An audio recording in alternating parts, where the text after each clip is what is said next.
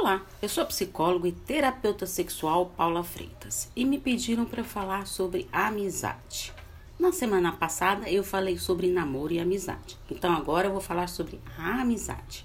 A amizade é algo muito gostoso, são relacionamentos prazerosos, pois é muito bom ter amigos, não é mesmo?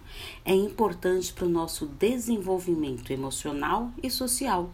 A amizade verdadeira deve fluir naturalmente, não dá para ser imposta. Os amigos compartilham assuntos pessoais, esperando a opinião do outro, que sempre está pronto para ouvir e dar uma palavra de conforto. Segundo alguns pesquisadores, a amizade verdadeira está centrada em oito características: prazer de estar na companhia do outro, aceitação, aceitam-se mutuamente, confiança, confiam uns nos outros, respeito, respeitam os sentimentos do amigo, ajuda mútua, estão sempre prontos para ajudar nos bons e maus momentos.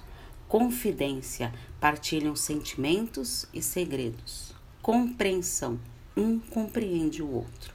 Abertura, dão abertura e liberdade para o outro dizer o que pensa.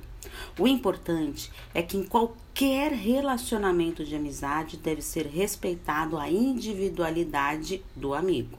E você tem um grande amigo ou amiga? Pensa um pouquinho.